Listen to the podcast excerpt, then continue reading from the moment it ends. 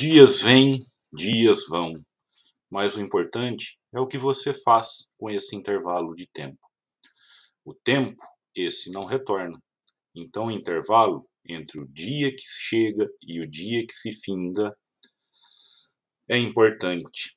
É importante ser muito bem utilizado, pois a perca do tempo com coisas inúteis é uma afronta à própria vida.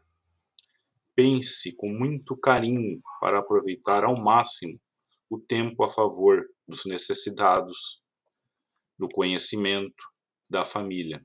Não deixe a vida passar de forma a não ter aproveitado o seu tempo.